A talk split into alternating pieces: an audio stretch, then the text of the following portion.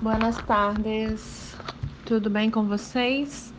Já com saudades nesse início de quarentena, né? Orando para que o Senhor abrevie esse tempo. Amém?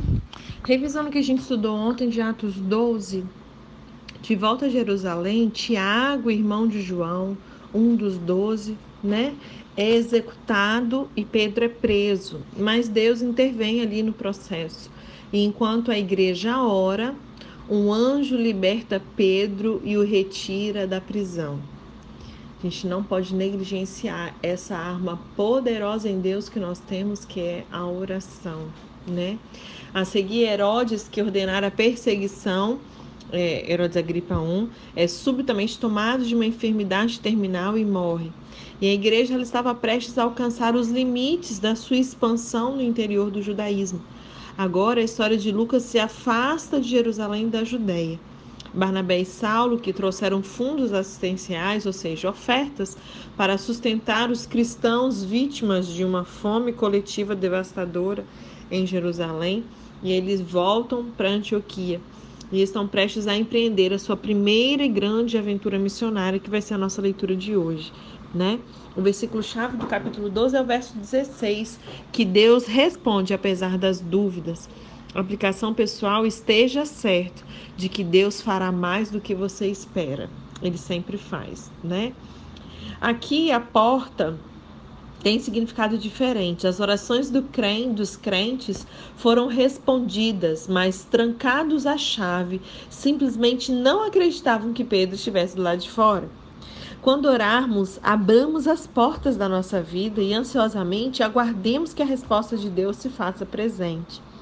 O milagre, a ação de Deus na intervenção por Pedro, nos lembra de que o Senhor não abandonara a igreja judaica original no momento em que Lucas centraliza o foco da mudança para o evangelismo gentio. O fato de não estarmos nas primeiras páginas dos nossos jornais não significa que Deus não está ativamente envolvido na nossa vida. Com relação a Herodes Agripa, esse neto de Herodes o Grande, ele cresceu em Roma e era muito amigo do imperador Calígula e de seu sucessor Cláudio. Inclusive, eu fiquei de mandar ontem para vocês uh, as informações sobre os Herodes, né? Eu esqueci. Acabando a, a leitura aqui, o estudo de hoje eu mando, tá bom? E a sua influência em Roma o habilitou a recobrar todo o reino dirigido por seu avô. E a sua perseguição aos apóstolos era indiscutivelmente política, com a intenção de obter apoio para os interesses judaicos. Lucas ele menciona uma infecção por vermes intestinais esses vermes que chegam a medir de 2 a 4 metros de comprimento, vocês têm noção? Eles podem obstruir os intestinos, causando uma dor intensa e vômito dos vermes e a morte. Foi esse essa a morte deste homem, né? E com relação à execução dos guardas, no verso 18 e 19 de Atos 12, é, segundo a legislação romana, o guarda que permitisse a evasão de prisioneiros, ele sofreria essa mesma penalidade que estava atribuída ao condenado, né? Então é claro que nem a lei nem Herodes fizeram qualquer concessão aos milagres, né? O segundo acontecido, mais uma vez, destaca a intervenção de Deus a favor da igreja de Jerusalém. No verso 25 vai falar da missão de Paulo e Barnabé, lá em Atos 11, versos 27 a 30, narra a preocupação da igreja de Antioquia com seus irmãos em Jerusalém, né? E Lucas, ao enfatizar a consideração dos gentios para com os judeus, lembra-nos de que o movimento cristão era de fato um só, né?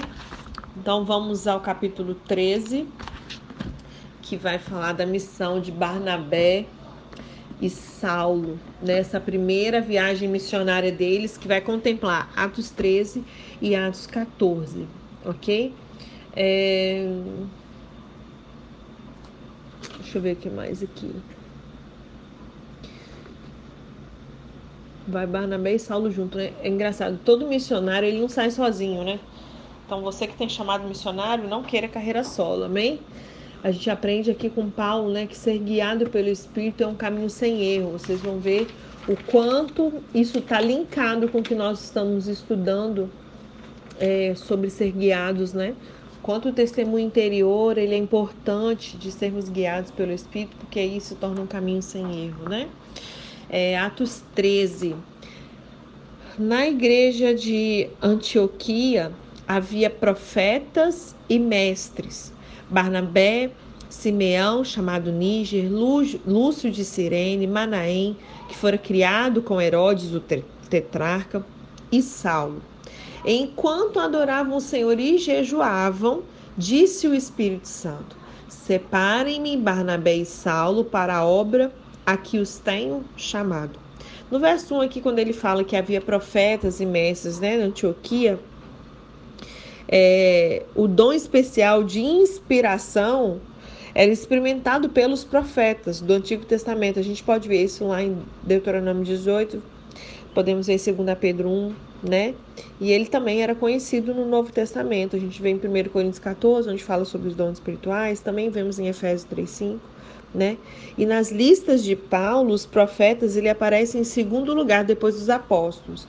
A gente vê isso lá em 1 Coríntios 12, vemos em Efésios 2, em Efésios 4. Mas conforme Lucas 11, 49, Romanos 12, 6, 1 Coríntios 12, 10. Só que muitas vezes não quer dizer que seja a sequência da importância, ok? Porque todos eles têm a mesma importância, né? Eles se complementam. Com relação a mestres, da mesma forma, né?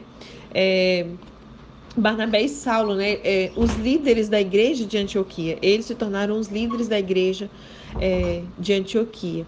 Talvez alistados por ordem de importância ou não, né? É, Barnabé ele foi o primeiro a ser enviado a Antioquia pela igreja de Jerusalém. Né? Ele acabava de retornar de Jerusalém depois de ter ido levar as esmolas, que nós vimos no verso 25 de Atos 12. E ele era líder reconhecido da igreja de Antioquia. Simeão, que menciona aqui, chamado Níger, né? Simeão ele supõe antecedentes judaicos. Nesse caso, Níger é negro em latim, que pode estar dando a entender que ele tinha uma tez escura, né? Lúcio de Cirene Lúcia é nome latino. No segundo grupo de pregadores vindos a Antioquia, alguns provinham de Cirene. A gente viu isso lá no, em Atos 11, 20, né? Que é a capital da Líbia. Manaém, em hebraico, Menahem, que sendo irmão de criação de Herodes Antipas, era um, era um conhecedor dos pensamentos e das ações de Herodes, que você pode conferir também em Lucas 9, versos 7 a 9 né? E eles estavam ali adorando o Senhor e jejuavam. A primeira viagem missionária, ela não foi resultado de uma reunião de planejamento, né? Não é que eles sentaram, planejaram, vamos, não. Foi uma iniciativa do Espírito à medida que os líderes adoravam. Entendem? A comunicação da parte do Espírito Santo pode ter se dado por meio dos profetas, já que ele menciona aqui sobre profetas imensos, né? O Lucas não deixa tão claro assim, mas dá a entender isso. E no verso 3 diz assim: Assim, depois de jejuar e orar, mais uma vez vem falar da doutrina básica de Cristo de imposição de mãos, impuseram-lhe as mãos e os enviaram. Missionário não é ele que envia ele mesmo, não, né? O seu líder é quem te envia, alguém tem que te enviar, não é verdade? E visando separá-los para a obra, a obra que eles foram designados, né? No que diz respeito ao desfecho dessa missão. Essa designação é precedida de jejum e oração, né?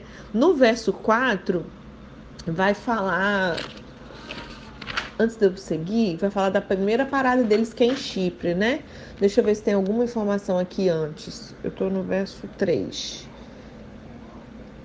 Esse Manaém, é, ele é citado como parte da igreja de Antioquia, já falei, que ele foi criado por Herodes Antipa, né? Que é o tetraca da Galileia e Pereia entre 4 a.C. e 39 depois de Cristo, que é o mesmo que matou, matou João Batista e julgou Jesus. Então, esse Manaém, ele foi criado como se fosse um irmão, né, puxiço de Herodes Antipas, que é o cara que matou João Batista e julgou Jesus, né? Quando no verso 2 fala servindo eles ao Senhor e jejuando, eles estavam se dedicando às orações. Um tempo para adorar, ouvir a Deus, quando o Espírito Santo disse para eles que eles separassem Barnabé e Saulo para a obra que ele já os tinha chamado. Então o profeta vem e testifica aquilo que o Senhor já tinha falado. Né? Então, aqueles discípulos jejuaram, oraram, impuseram as mãos sobre esses dois e os enviaram. Nós vemos que tanto Paulo quanto Barnabé, eles estavam operando no ofício de profeta ou de mestre, porque na relação ali fala, havia em Antioquia profetas e mestres, e dá a relação, né? E é comum, deixa eu terminar de ler aqui para depois eu falar. É, ou eles estavam operando no ofício de profeta ou de mestre, ou nos dois ao mesmo tempo. No entanto, a ordem do Espírito Santo fez com que fosse iniciada uma nova fase no ministério deles, o apostolado, né, que a gente vai ver em Atos 14, em 1 Timóteo 2,7 diz assim: Para isso fui designado, pregador e apóstolo, afirmo a verdade e não minto, mestre dos gentios na fé e na verdade, que Paulo falou a Timóteo, né? 2 Timóteo 1 também diz assim: Paulo, apóstolo de Cristo Jesus, pela vontade de Deus, de conformidade com a promessa da vinda que está em Cristo Jesus. Quando ele menciona aqui, gente, que eles estavam provavelmente operando no ofício de profeta ou de mestre ou dos dois né? Quem vos fala é, justamente tem esse chamado, né? E é comum, à medida que eu fui descobrindo qual era o meu chamado ministerial, é que eu fui entendendo como funcionava. Geralmente, o, os dois andam juntos, o profeta e o mestre, né? Então, provavelmente ali eles não estavam entre um ou outro, provavelmente estavam em ambos, né? Então, tem momento que a, a, o dom ministerial do profeta ele fica mais evidente, momento é o mestre, mas os dois andam juntos, né? Até porque, como eu disse, o profeta ele está ali para ensinar a palavra, para exortar, para edificar. Para isso ele precisa dessa unção de mestre fluindo. Então Deus acaba dando esse essa casadinha, esse casadinho para nós, né? E aí eles estavam sendo chamados para serem promovidos para um terceiro ponto, né? Uma nova fase no ministério deles, que era o apostolado, né? Verso 4 vai falar dessa primeira parada deles em Chipre. Enviados pelo Espírito Santo, desceram a Seleucia e dali navegaram para Chipre. É, chegando em Salamina, proclamaram a palavra de Deus nas sinagogas judaicas e João estava com eles como auxiliar. Que João é esse, gente? João Marcos, né? É, a gente vê aqui que Seleucia era um porto marítimo de Antioquia. Ficava mais ou menos uns 25 quilômetros a oeste e 8 quilômetros acima do Foz do Oriente, do rio Orontes, né? E Chipre, muitos judeus moravam nesse lugar, onde o evangelho já tinha sido pregado, conforme a gente viu em Atos 11, né? Salamina é uma cidade no litoral leste da planície central de Chipre, fica próxima à atual Famagusta.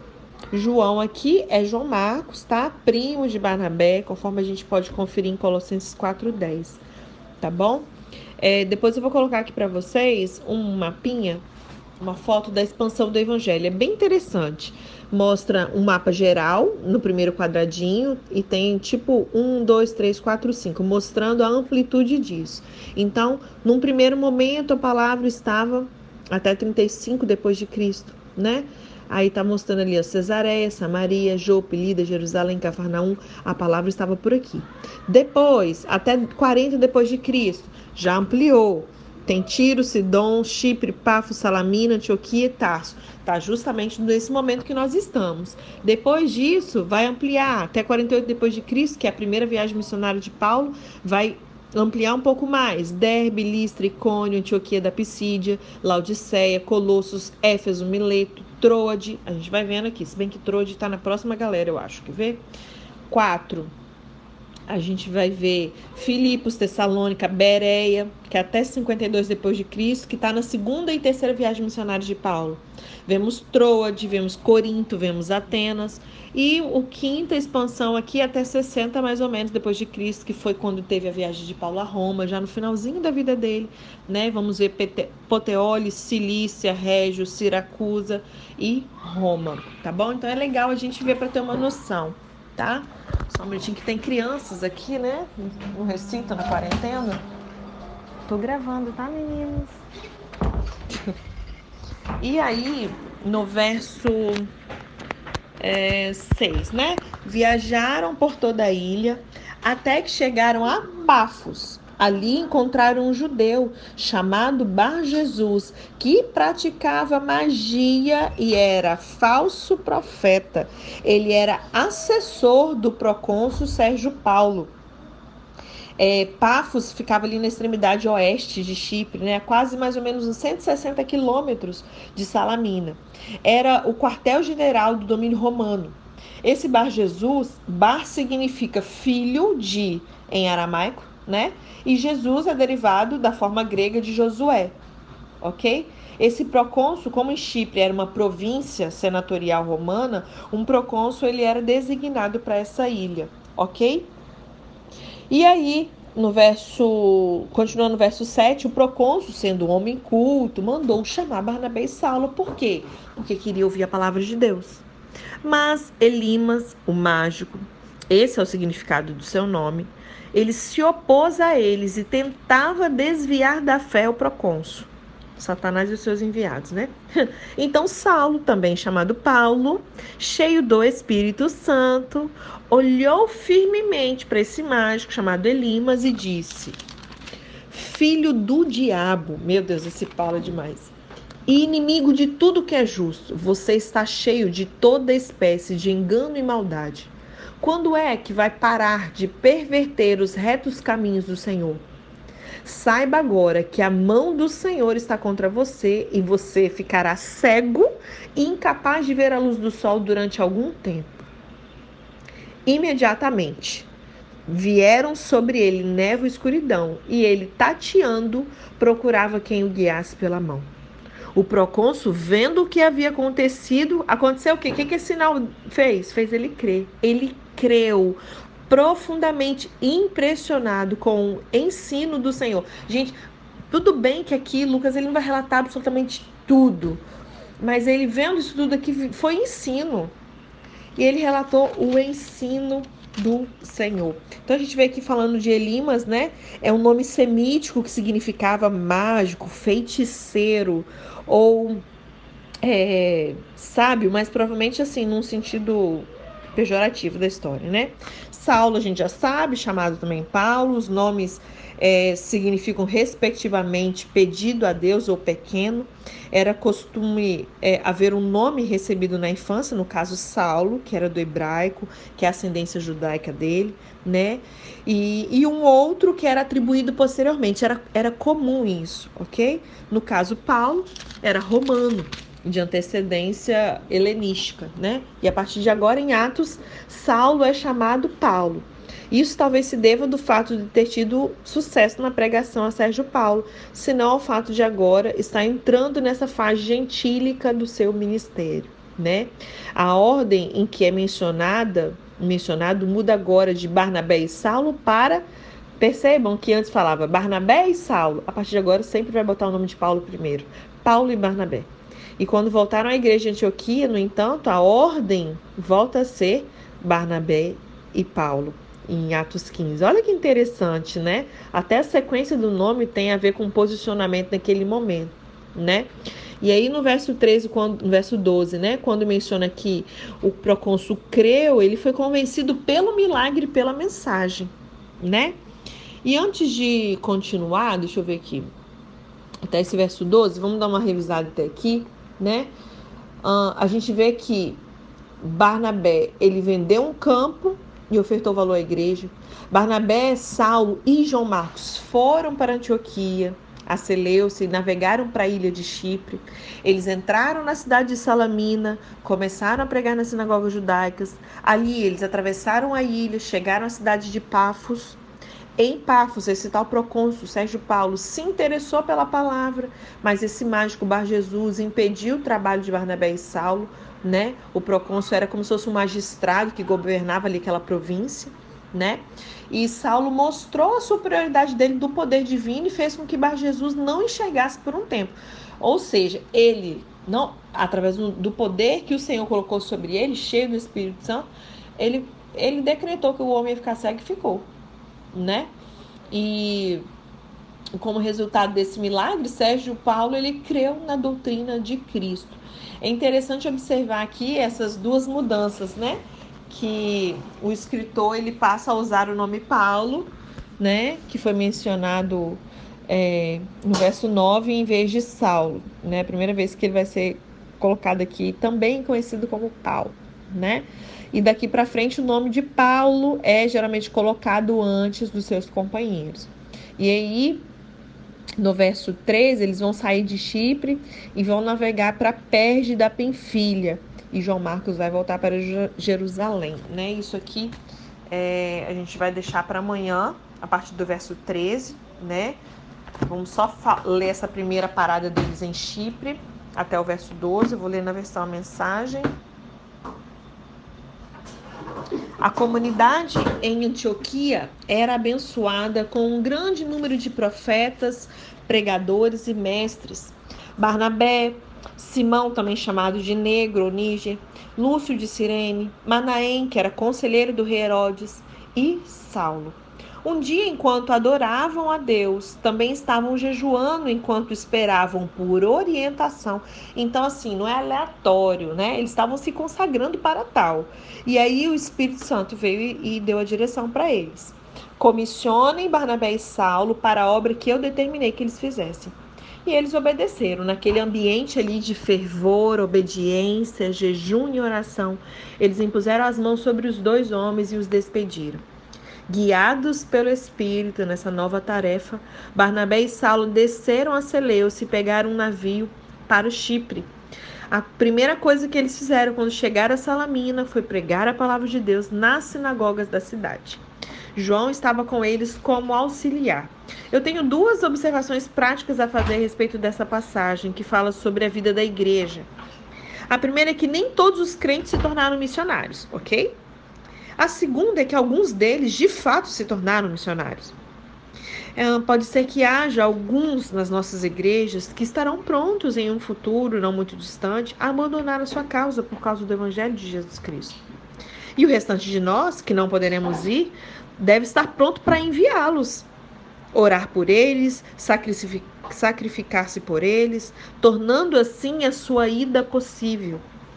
Quando diz no verso 2: Comissionem Barnabé e Saulo para a obra que eu determinei que fizessem, esse é um grupo. Naquele ambiente de fervor, obediência, jejum e oração, impuseram as mãos sobre os dois homens e o despediram, este era um outro grupo.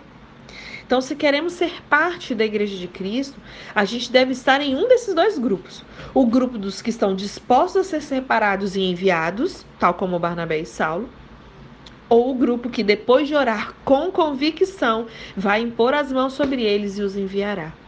Amém? E eles viajaram pela ilha e em Pafos eles encontraram um mago judeu que havia conquistado a confiança do governador Sérgio Paulo. Um homem inteligente que não se deixava enganar com facilidade. O nome do mago era Bar Jesus, um homem que não merecia confiança. Desejoso de ouvir a palavra de Deus, o governador convidou Barnabé e Saulo, mas o sabe tudo, pelo menos ele se julgava assim, provocou um tumulto tentando impedir a conversão do governador. Então Saulo, Paulo, cheio do Espírito Santo, olhou bem nos olhos e disse: Você é um falso, um verdadeiro diabo. Você passa as noites inventando esquemas para enganar o povo. Mas agora que você desafiou Deus, o jogo acabou. Você vai ficar cego. Não vai ver a luz do sol por um bom tempo. Na mesma hora, ele perdeu a visão, começou a tropeçar nas coisas e pediu que alguém o guiasse pela mão. E diante de tudo isso, o governador tornou-se cristão, muito impressionado com tudo que era dito a respeito do Senhor. Amém. Glória a Deus. A gente fica por aqui. Amanhã a gente dá continuidade, finaliza Atos 13, né? Que vai é, dar essa continuidade dessa primeira viagem missionária deles, que contempla o capítulo 14 também, né? Já no capítulo 14 eles vão ser perseguidos. E a gente vai ver que daqui em diante é sempre assim: eles avançam um pouquinho, são perseguidos, mas não retrocedem de forma alguma, né? Eles continuam firmes na posição que o Senhor os chamou, né? É, ousados em cumprir o chamado. E vemos também que os sermões deles é, era pela palavra, né? E às vezes eu fico pensando, como é que a pessoa pode querer só uma parte do evangelho, né? Não tem como a gente querer só uma parte, só o Novo Testamento, não tem como. Os, os apóstolos não faziam assim, por que, que nós vamos querer fazer diferente, né? E aí amanhã a gente continua a partir do verso 13, quando eles viajam ali para perto da Panfilha. Amém?